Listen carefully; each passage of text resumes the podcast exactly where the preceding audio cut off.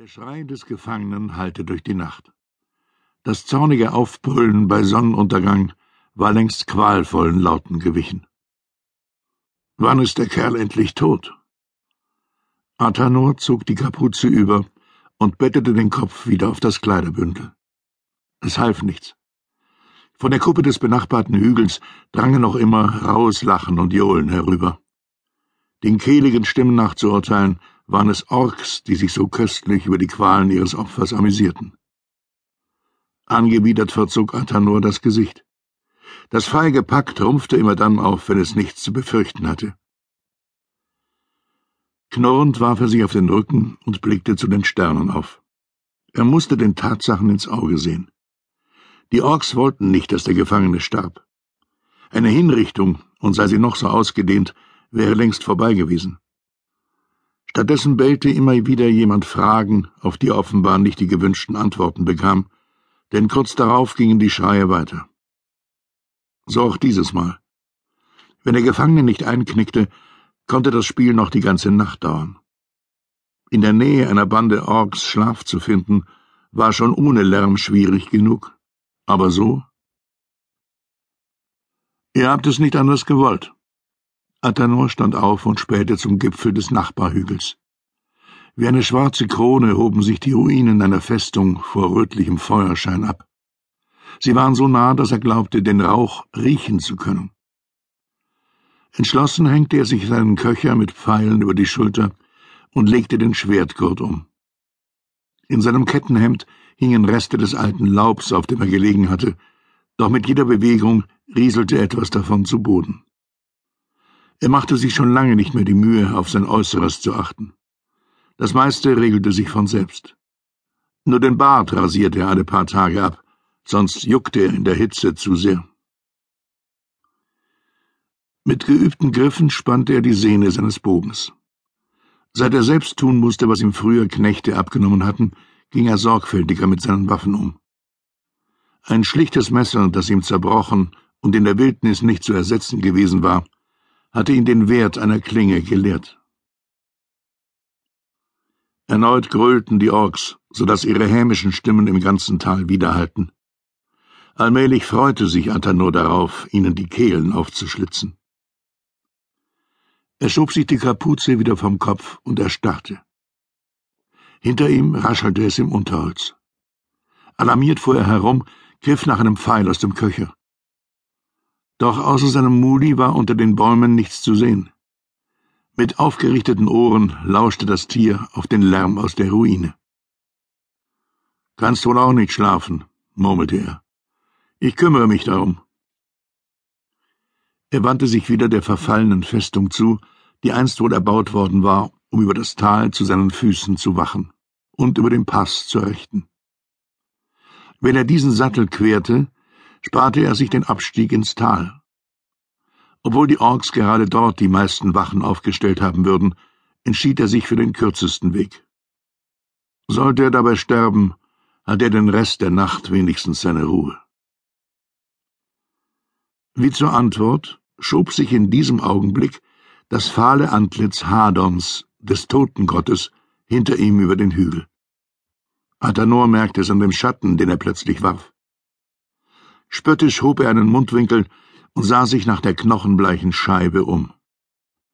Grünliche Adern deuteten ein Gesicht darauf an, aber nach allem, was Atta nur in den Jahren des Krieges gesehen hatte, glaubte er nicht mehr an Götter. Und wenn es sie doch geben sollte, waren sie ihm so gleichgültig wie er ihnen. Er legte den Pfeil auf die Sehne und tauchte in die Schatten der Bäume ein. Loses Gestein und abgebrochene Äste machten den Hang schon bei Tag tückisch, aber im Zwielicht der Nacht musste er noch aufmerksamer sein.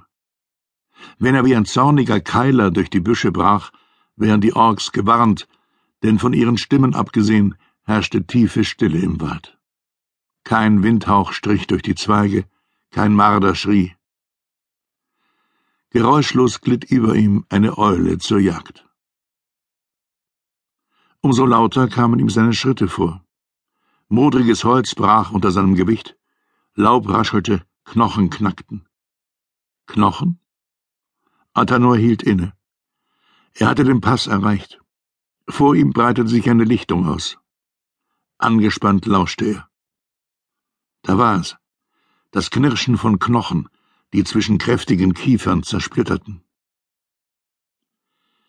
So leise es in schweren Stiefeln ging, pirschte er sich an den Rand der Lichtung. Große dunkle Klumpen lagen im Gras, deren Form vage den Umrissen niedergestreckter Menschen glich. Athanor hatte genug Schlachtfelder gesehen. Er kannte die beunruhigenden Laute, die aus dem Inneren verwesender Leichen drangen. Doch dieses Knacken und Schmatzen hier klang anders. Aus der Deckung eines Baumstamms ließ er den Blick über die Lichtung schweifen. Dort, neben einer der Leichen bewegte sich etwas, zerrte an ihr. Ein Berglöwe. Das sandfarbene Fell hob sich im Mondlicht kaum von der Wiese ab. Gelassen trat Athanor unter den Bäumen hervor. Aus dem Augenwinkel behielt er die Raubkatze im Blick, gab vor, ihr keine Beachtung zu schenken. Du machst dein Ding, ich mach meins. Kein Grund, sich zu streiten. Der Löwe fauchte wütend. Fingerlange Zähne blitzten auf. Athanor tat, als hätte er nichts bemerkt, ging weiter auf eine möglichst weit von dem Raubtier entfernte Leiche zu. Schütteres dunkles Fell bedeckte die muskulösen Gliedmaßen des Toten, während sein kräftiger Rumpf in einer Lederrüstung steckte. Im Todeskampf hatte der Ork die Zähne gebleckt.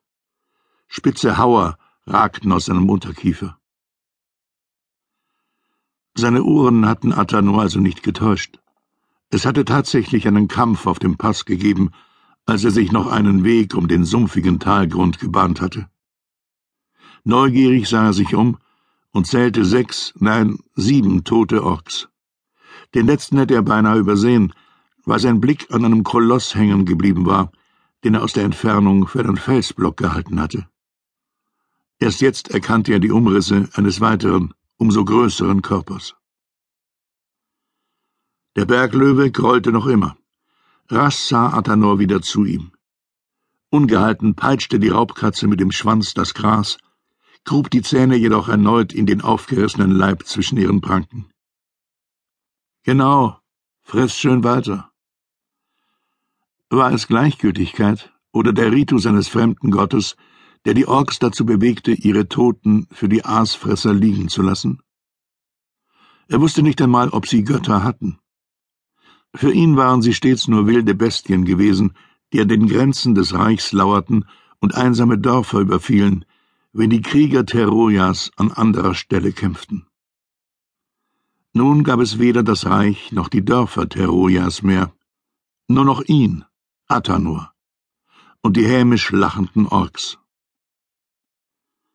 Über wen hatten sie hier triumphiert? Er näherte sich dem wuchtigen, mehr als drei Schritte langen Leichnam, bis er ihm ins Gesicht sehen konnte. Helle kleine Augen starrten blind in den Nachthimmel auf. Die Züge des Wesens waren so grob, als hätte ein Steinmetz nur die Rohform eines Gesichts aus einem Fels gehauen. Nase, Wangen, Lippen, alles war zu fleischig geraten. Beeindruckt musterte Athanor das tote Ungeheuer. Die Keule, die ganz in der Nähe im Gras lag, war so dick wie sein Oberschenkel. Blutflecken zeugten von den Orkschädeln, die der Hühne damit eingeschlagen hatte.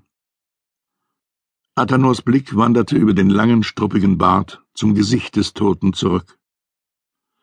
Er hatte noch nie einen Troll gesehen, aber genügend Beschreibungen gehört, um zu erkennen, was da vor ihm lag. Demnach hatten die Orks gegen zwei Trolle gekämpft. Das erklärte auch die tiefe, dröhnende Stimme ihres Gefangenen, die ihm Rätsel aufgegeben hatte. Nun würde er auch noch einem sterbenden Troll den Gnadenstoß geben müssen. Er sah zu dem Lichtschein über der alten Festung empor. Eins nach dem anderen. Es war nicht mehr weit, nur noch ein kurzes Stück den bewaldeten Hang hinauf, aber von hier an musste er mit Wachposten der Orks rechnen. Am besten nahm er nicht den direkten Weg. Er warf einen letzten Blick auf den Löwen, der sofort wieder die Zähne fletschte, dann tauchte Athanor jenseits der Lichtung in die Schatten des Waldes ein. Er war der Ruine schon so nahe, dass er einige Orks an den Stimmen unterscheiden konnte. In weitem Bogen schlich er auf das alte Gemäuer zu, spähte nach dem dunklen Umriss eines Orks, dem Aufblitzen einer Klinge.